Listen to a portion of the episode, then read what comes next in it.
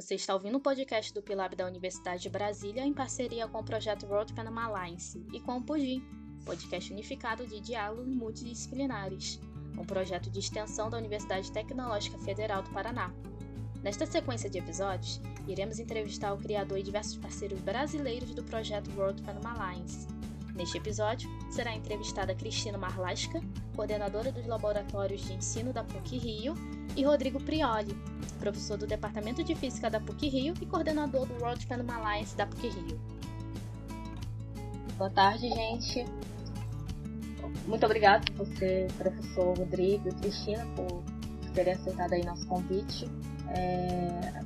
A primeira coisa que eu queria saber é como que vocês souberam sobre o World Pendulum Alliance e a possibilidade da PUC-Rio participar do projeto. Essa, essa é uma longa história. Né? é, eu vou te contar aí, obviamente, meu ponto de vista. Né? Nós tínhamos um professor chamado Écio Borges, né? ele é, conhecia o Horácio, eu não sei aí qual é a origem desse contato entre eles, né? mas foi através dele que foi acordada a participação da PUC né, nesse projeto e foi ele que fez parte dessa equipe inicial que discutiu os objetivos, enfim. Isso se deu num período onde eu não me encontrava no Brasil, não estava no departamento, estava nos Estados Unidos, ou seja, eu não acompanhei. E eu vim sabendo do projeto, né? Quando o projeto foi assinado, todas as partes, e o projeto, enfim, ganhou lá o grant para poder começar. Foi assim que eu me integrei do projeto. E por que eu e não outro professor do departamento? Porque na época que isso se deu, eu tinha sido recém, enfim, postado diretor do departamento e por isso que eu fiquei, entrei em contato com o projeto, fiquei a par do projeto. Eu não sei da Cristina, não sei se a Cristina já tinha tido algum contato prévio, uma ideia, mas esse foi o meu, foi assim que eu, que eu entrei nesse projeto. Pô, bacana. É, eu sei um pouco antes, quando o Hortêncio, por acaso, esbarrou com o Horácio ele também não conhecia, num evento eles se encontraram e aí ele viu essa oportunidade. Eu cheguei aí uma vez a Portugal para conhecer o ELAB, que na época a gente estava interessado não apenas no pêndulo, mas nos outros experimentos remotos. E depois é que surgiu o pêndulo mundial. Mas de início essa nossa parceria começou meio que por acaso mesmo. Pô, bacana. E vocês já tiveram alguma experiência com experimentação remota? Eu tive uma experiência com controle remoto de equipamentos, mas não no mesmo nível do, pêndulo. É, deixa eu ser mais claro aí, tá? É, eu trabalho com microscopia aqui na PUC e durante um certo tempo nós tivemos um dos microscópios aqui na universidade com um sistema que permitia o controle à distância. Mas a intenção naquela época era a gente monitorar um instrumento durante a realização de uma experiência demorada. Então você à distância podia acompanhar e, atuar de alguma forma para controlar o experimento né, durante a sua realização. É, no caso do ELAB, a gente tem aí um, também um instrumento científico, né, o pêndulo, para a realização de uma experiência, né, mas de uma maneira muito mais edificativa. Você controla e realiza toda a experiência de maneira remota. E, então, nesse nível de controle remoto, eu nunca tinha experimentado antes. Eu não sei se isso é muito comum aí, normalmente eu encontro isso nos laboratórios onde eu fui. Bacana. Você, professora Cristina, já teve? Não, inclusive esse era o nosso principal alvo, né? Era tentar fazer mais experimentos remotos. Eu trabalho no ciclo básico, nos laboratórios de ensino básico. Então, para nós isso foi um chamariz ao aluno. Mas a primeira vez que eu pude ver foi no ELAB. Bacana demais. E qual foi aí a, a principal motivação para participar do projeto? Eu acho que do ponto de vista de objetivos, né, eu em particular, e talvez a Cristina, né, acho que nós não tivemos a possibilidade de participar desse estágio inicial de discussão do projeto, enfim. É, mas uma vez que eu fui apresentado ao projeto né, e comecei a, a me envolver com o projeto, eu sempre achei muito interessante essa possibilidade de você ter um instrumento aberto a toda a comunidade, digo toda a comunidade, não só universitária, mas estudantes de outras instituições de ensino, e que permite estar aberto, permite que você discuta a física, que você transmita conhecimento, que você, enfim, aborde alguns pontos de vista relacionados à natureza na qual a gente vive, no caso do pêndulo, a gravidade em particular, que eu acho que é muito interessante. Eu, me desperta essa curiosidade, me desperta essa, essa vontade de interagir com as pessoas para divulgar a física para pessoas que não têm acesso aos experimentos, para pessoas que não têm acesso ou a possibilidade de fazer uma experiência e, e ver a coisa acontecer é, na frente deles.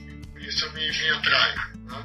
É claro que, do ponto de vista técnico, tem todo o fato da gente aprender né, a fazer uma experiência com controle remoto, da gente aprender a interagir com as pessoas de maneira remota. Né?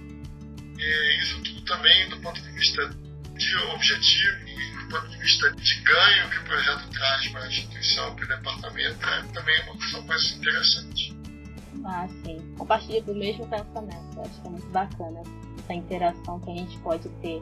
Vocês aí no Rio, nós aqui em Brasília, com o pessoal lá em Portugal, enfim, muito bacana.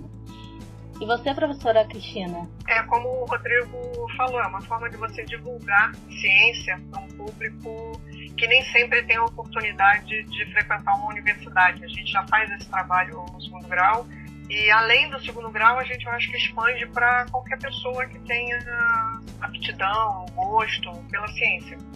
Legal. É, se tratando mais dessa parte organizacional do projeto, qual é o grau de envolvimento de vocês com World Pendulum Lines e gostaria de saber um pouco das atividades que vocês realizam. Bom, a gente se encontra hoje, Matheus, num estágio que é de implementar os pêndulos. Né? Nós temos aqui na PUC é, dois pêndulos que a gente considera como pêndulos principais. Né? É, a gente hoje, né, voltando né, nesse longo período aí de pandemia, né, a gente hoje se encontra no estágio onde a gente quer colocar os pêndulos de novo ativos, né, de volta é, na rede e implementar logo esse nosso conjunto de parceiros locais para que a gente possa ter essa rede local aí, justamente instalados. Do ponto de vista do projeto, esse é o estágio no qual a gente se encontra. Né? Então, nossos objetivos no momento são recolocar o nosso pêndulo principal em atividade. Ele está montado, está funcionando. A gente tem alguma dificuldade para conectá-lo à rede no momento, é, depois de muito tempo parado. Se reconectar aos parceiros do projeto para que a gente possa fazer a instalação desses pêndulos secundários, escolas, enfim, que serão os nossos parceiros para a nossa rede local.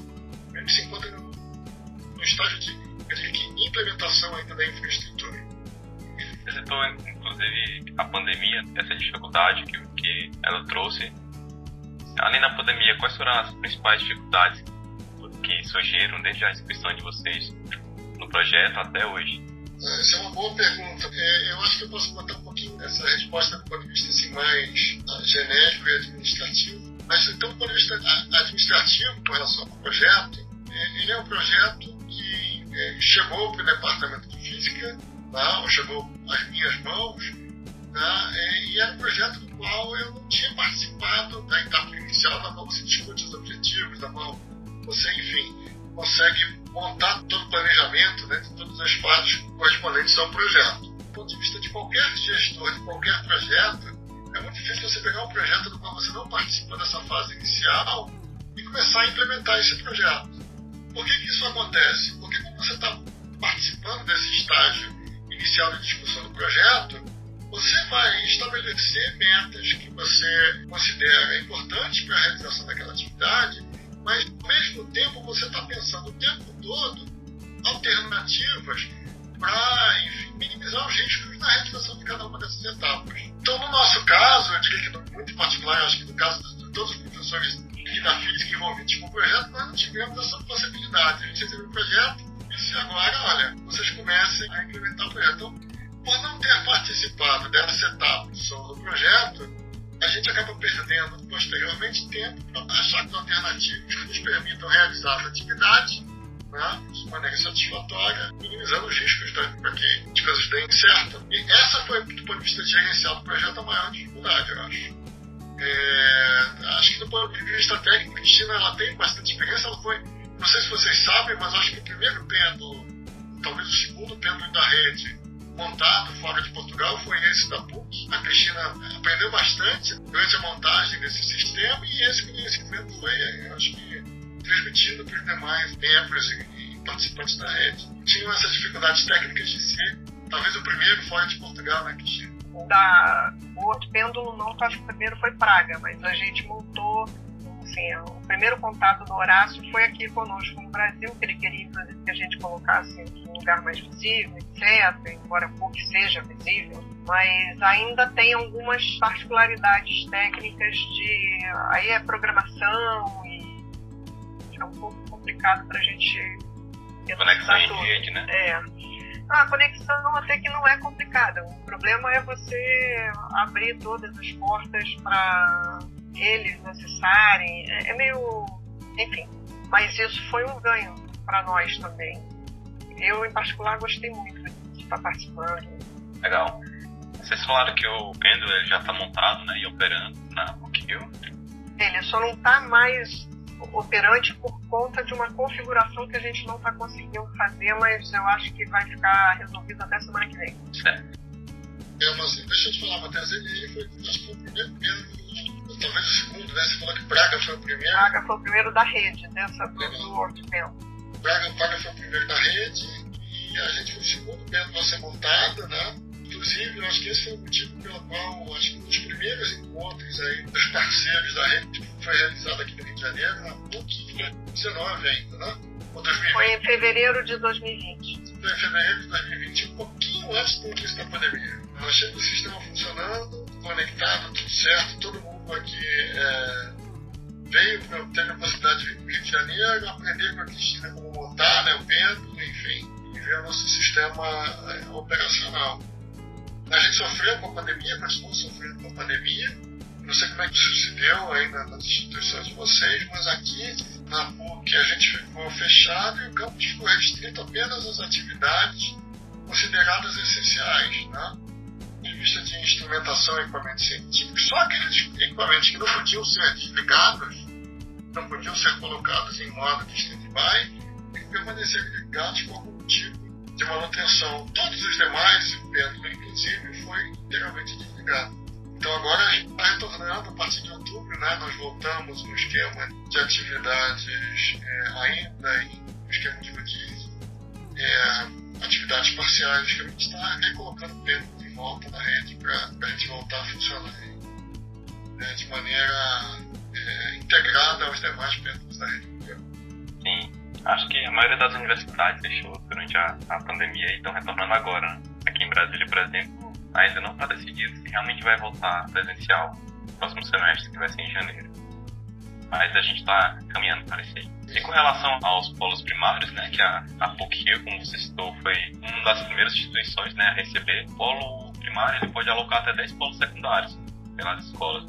Isso. Gostaria de saber se, se há alguma parceria finalizada e se tem a previsão do uso do pêndulo nessas escolas de forma remota. É, não, Matheus, o que, que acontece? Antes da pandemia, nós havíamos iniciado conversas né, já tínhamos, de certa forma, assegurado alguns parceiros para receber esses pêndulos secundários. Né? Uhum. Pandemia, todo mundo parou e hoje em dia a prioridade das escolas mudou. Está todo mundo, enfim, é, correndo atrás desse tempo que ficou aí parado durante a pandemia, né? E hoje em dia a gente está precisando retomar esses contatos, a gente precisa conversar novamente com, com, essas, com esses parceiros, com esses possíveis parceiros e escolas, né? Porque é aquele negócio, eu acho que para eles é muito interessante ter um instrumento científico que está conforme estão ganhando isso. Eles passam a ter acesso a um experimento e muitas dessas escolas não existem nem lugar laboratórios de física que possam realizar experimentos como esse. Então isso é bastante interessante, né, do ponto de vista desse nosso contato com esses parceiros a nível ensino médio. Mas, por outro lado, hoje em dia, por causa da pandemia, as prioridades das escolas mudaram. Acho que a gente vai levar um certo tempo a conseguir reestabelecer esses contatos para que a gente possa implementar essa rede em termos secundários. Entendeu? Sim. É, acho que não só os nossos horizontes aqui de, na universidade, de planejamento de atividades mudou muito, assim como das escolas, as prioridades mudaram. Eu acho que muitas escolas entregam no modo de, olha, sobrevivência. Então, a gente precisa retomar esses contatos e eu acho que vai levar uh, um certo tempo até que essas, esses nossos parceiros né, entrem num grau de no, alguma normalidade para que a gente possa ter chance de tocar o projeto com eles. Fora isso, antes disso acontecer, acho que é muito difícil que a gente consiga implementar esses pêndulos secundários nessas escolas. Isso é a minha visão, talvez. E entra muita questão de prioridade das escolas, como você falou, né? Exato. E as escolas estão hoje buscando sobrevivência. Então, Sim. infelizmente, algumas dessas escolas, que seriam nossas parceiras, são escolas privadas também, estão basicamente buscando a manutenção da escola de alguma forma, e sem pensar em nenhum tipo de investimento sem pensar em nenhum tipo de atividade adicional, mesmo que sendo fornecida atividade, mesmo que sendo fornecida por terceiro. Bom, agora falando mais tecnicamente né, sobre o pêndulo, uh, eu gostaria de saber se tem alguma manutenção, operação do pêndulo nas universidades e se foram aí fornecidos tutoriais de montagem e manutenção é, no caso de manutenção, ele não exige nem muita manutenção. Uma vez ele montado, ele até que suporta bem. Né? A configuração dele falar com Portugal é que é um pouco mais difícil, mas isso é mais difícil talvez para mim que não tenho habilidade com a parte de computação. Para outra pessoa pode até ser mais fácil. Não sei se era isso que você perguntou, Daiane.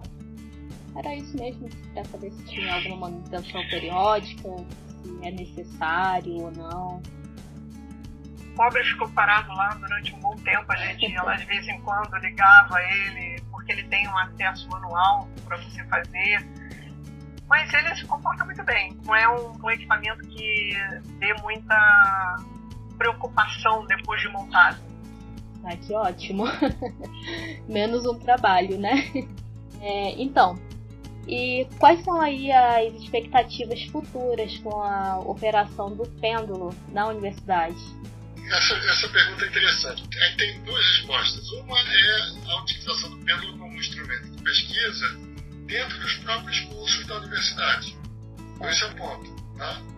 que é muito interessante, não só para a universidade, mas para as escolas também, né, que vão receber os pêndulos secundários. Então, o uso didático do pêndulo como instrumento, a pessoa pode fazer a experiência quantas vezes quiser, pode explorar alguns aspectos relacionados à física do pêndulo que isso é bastante interessante se ele tiver acesso a, aos demais pêndulos da rede. Então, isso é uma coisa interessante. A segunda coisa interessante é, é a seguinte: olha, o pêndulo está trazendo para a gente, está agregando no departamento, na universidade, conhecimento né, que a gente não tinha de fazer essas experiências né, de maneira remota, com tamanho controle quanto que a gente tem hoje no pêndulo. Né? Então, esse know-how, essa experiência, a gente pode depois explorar para realização, né, bolar e montar outras experiências que possam também ser feitas de maneira remota. Tá? Se a gente para para pensar, a gente passou aí por um período de pandemia, ou está passando ainda por um período de pandemia, né, onde o ensino passou a ser todo de maneira online, onde a gente passou a, a fazer todas as atividades de maneira remota, né? inclusive as atividades de laboratório que passaram a ser feitas de um jeito ou de outro, né? É, também através de cursos todos online, todos através de cursos remotos, né? E a possibilidade da gente aprender com o pêndulo, a colocar outras experiências na rede, a montar um sistema também de experiências que possa ser acessado de maneira remota, acho que enriquece bastante a capacidade da universidade de atingir muito maior do que o que a gente atinge hoje. São esses dois aspectos que eu acho muito interessantes. É o uso didático do pêndulo e o segundo, o aprendizado que vai permitir expandir novas experiências aí também de maneira remota. Acho que no futuro isso vai ter bastante importância. É verdade. Bom, gente, finalizando, caso alguém esteja nos escutando, seja estudante, professor, enfim, e que deseje acessar o pêndulo de forma remota, é possível? Como é que procede? É possível acessar, eu não sei como é que a Cristina faz para acessar, mas eu acesso via um browser aqui na internet, né? Então acho que de qualquer browser, seja o Firefox da vida, o qualquer outra vida, um MED, você tem que entrar no site, no endereço aqui da, do ILAB, que é ilab.ist.utl.pt. No ILAB você pode acessar lá a. E você pode escolher, ver quais são os pêndulos que estão ligados, né? Eu estou acabando de ver aqui no meu computador que o pêndulo que acabou de ser ligado, Cristiano. Ah, que bom, que o Fred está lá. Ah, então tá, a gente já pode aqui dar notícia para vocês que o movimento tá, de novo está no ar. Tá? Olha que maravilha. Você, vivo, né? Pois é, aí você pode, enfim, através dessa página, e você pode é, escolher qual movimento que você quer acessar, enfim, aí tem uma série de. Você vai ter que baixar um, um arquivo, tem que ver se o seu Java está atualizado, mas enfim, você consegue acesso a, aos pêndulos, a todos os pêndulos da rede através dessa página. Legal demais, é. gente. Notícia boa, né? Terminar a entrevista já sabendo que o pêndulo voltou a funcionar aí. Pois é, é uma ótima notícia. Acabei de abrir aqui o pêndulo e ainda há pouco ele estava fora do ar. Bom, e agora, enfim. Foi ótima notícia abrir de novo a página e ver que, que nosso pêndulo já está operacional de novo, já está acessível. Professores, Rodrigo, Cristina, a gente agradece bastante esse bate-papo, né? Foi bastante produtivo. E até a próxima. Tá ótimo, Matheus. Tá joia, Matheus. Nós que agradecemos aí. Obrigada, gente. Você acabou de ouvir uma entrevista do Pilab em parceria com o projeto Roadpan Alliance e o Pudim. A produção desses episódios foi realizada pelos bolsistas do DEG Dex e esse episódio foi editado por Matheus Siqueira. As músicas utilizadas foram Chill Acoustic e Operating Systems Team, que você encontra no YouTube. Para ouvir as outras entrevistas ou mais episódios do Pudim, visite o nosso site pudim.cp.utfpr.edu.br. Mais informações sobre o projeto World Panama Alliance você encontra no site wpa.tecnic.ulisboa.pt/pt. Até a próxima!